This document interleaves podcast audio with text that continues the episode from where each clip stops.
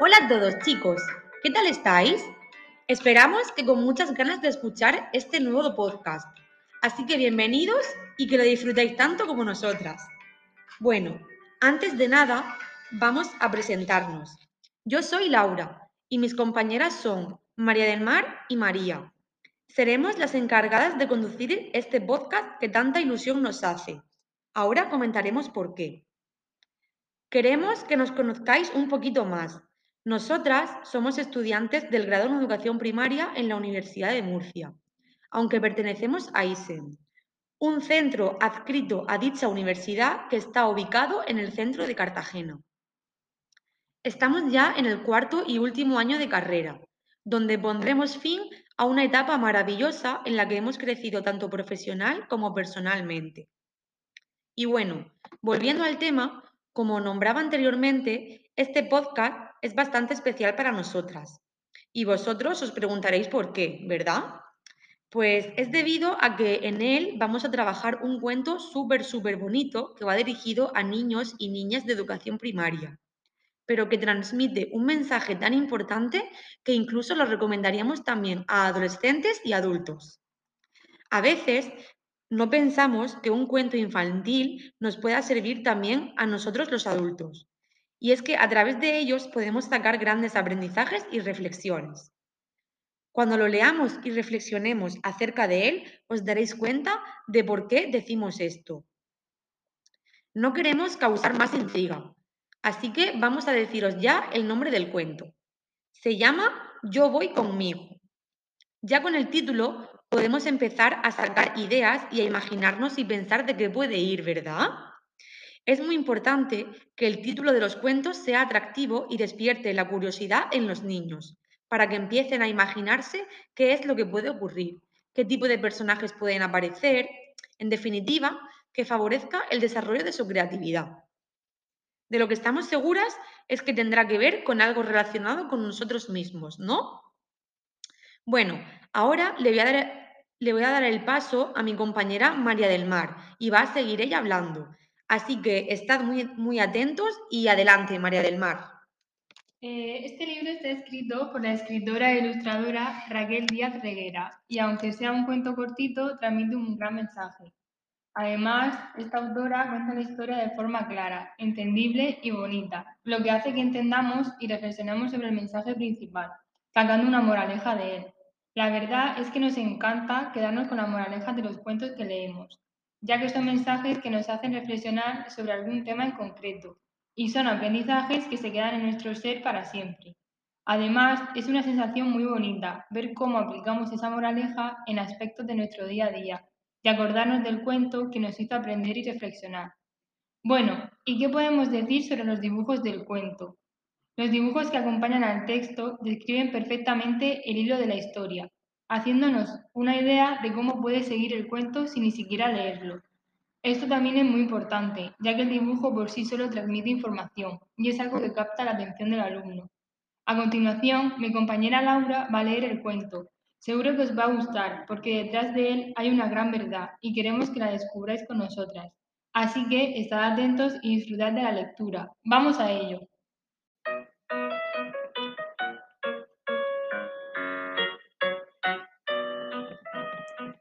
Me gusta Martín. Me gusta Martín. Me gusta Martín. Me gusta Martín. Me gusta Martín. Me gusta Martín. Me gusta Martín. Me gusta Martín. Me gusta Martín. Lo sé porque cuando pasa por mi lado siento que me pica la nariz y que mis rodillas se ponen tontas. Pero Martín no se da cuenta. Martín no me mira nunca. Mi amiga Lucía me ha dicho que no me queda bien el pelo recogido, que a lo mejor si me lo dejo suelto, Martín me mira. Me he quitado las coletas, pero Martín no me ha mirado. Mi amiga Ana me ha dicho que tal vez debería quitarme las gafas, que a lo mejor sin mis coletas y sin mis gafas Martín me mira. Me he quitado las gafas, pero Martín no me ha mirado. Mi cabeza empieza a vaciarse de pájaros. Los veo levantar el vuelo y alejarse. Mi amigo Luis me ha dicho que por qué no pruebo a quitar esa sonrisita de mi cara.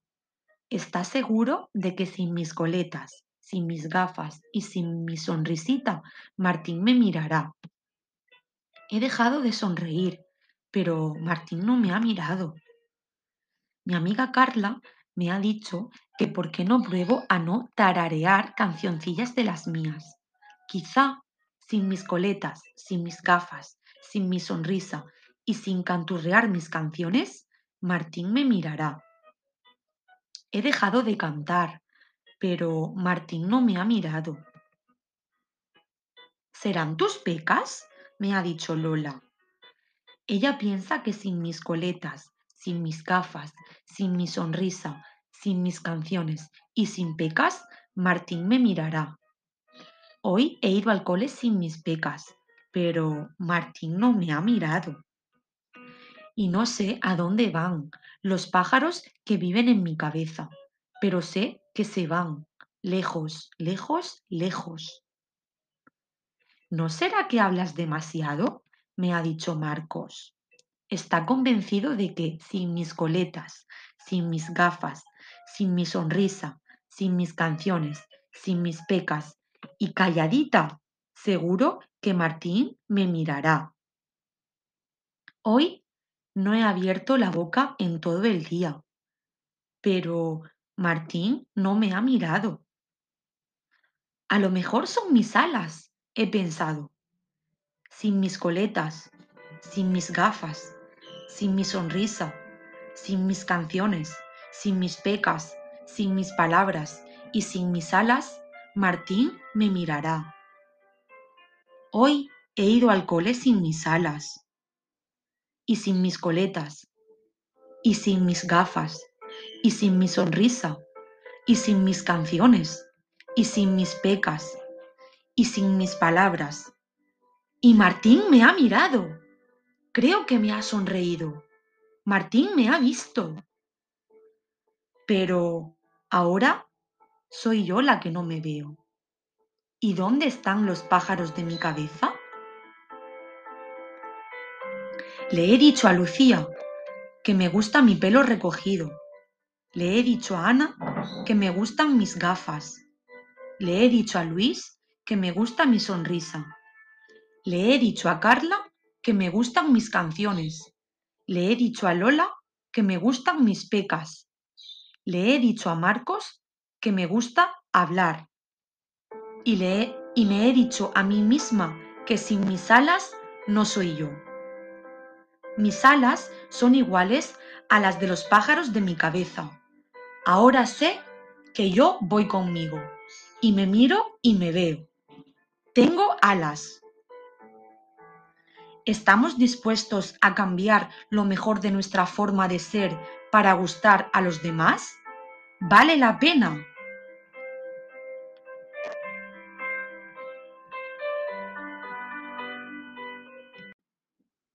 Bueno chicos, ahora voy a ser yo quien siga comentando el cuento. Soy María, como ya me conocéis, y a ver, contadme, ¿qué os ha parecido? ¿Os ha gustado? Este libro, al final, lo que quiere transmitirnos es que nunca debemos dejar de ser quienes somos por gustar o agradar a otra persona.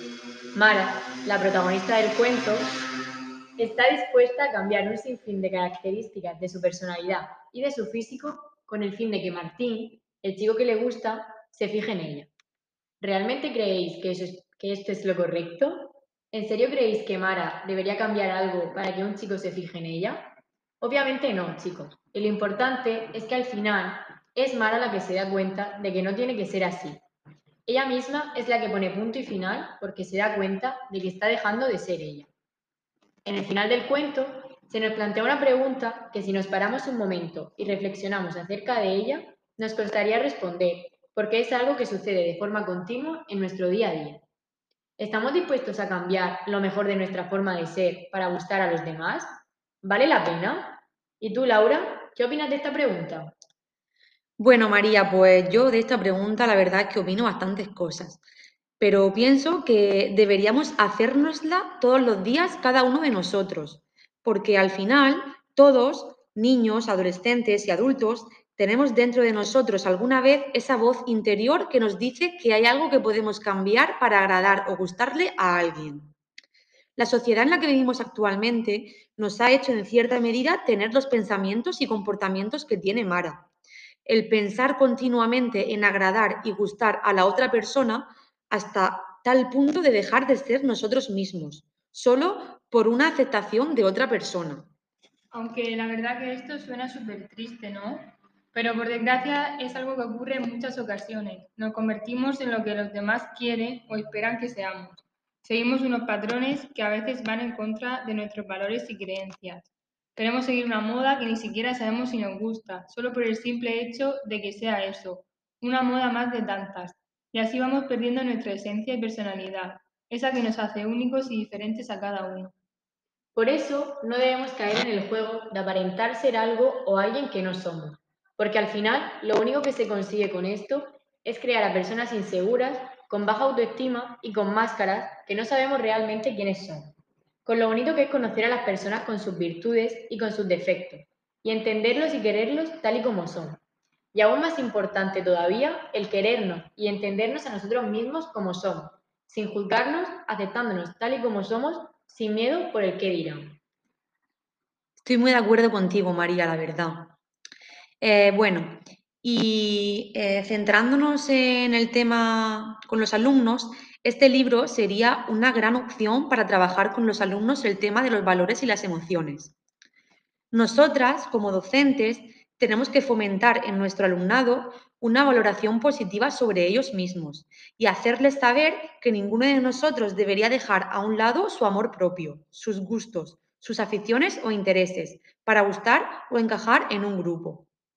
Con este cuento también podríamos trabajar el tema del bullying y la empatía y así concienciar a los alumnos sobre conductas y actitudes que no deben seguir ya que podrían causar efectos negativos en sus compañeros y como consecuencia en el propio alumno.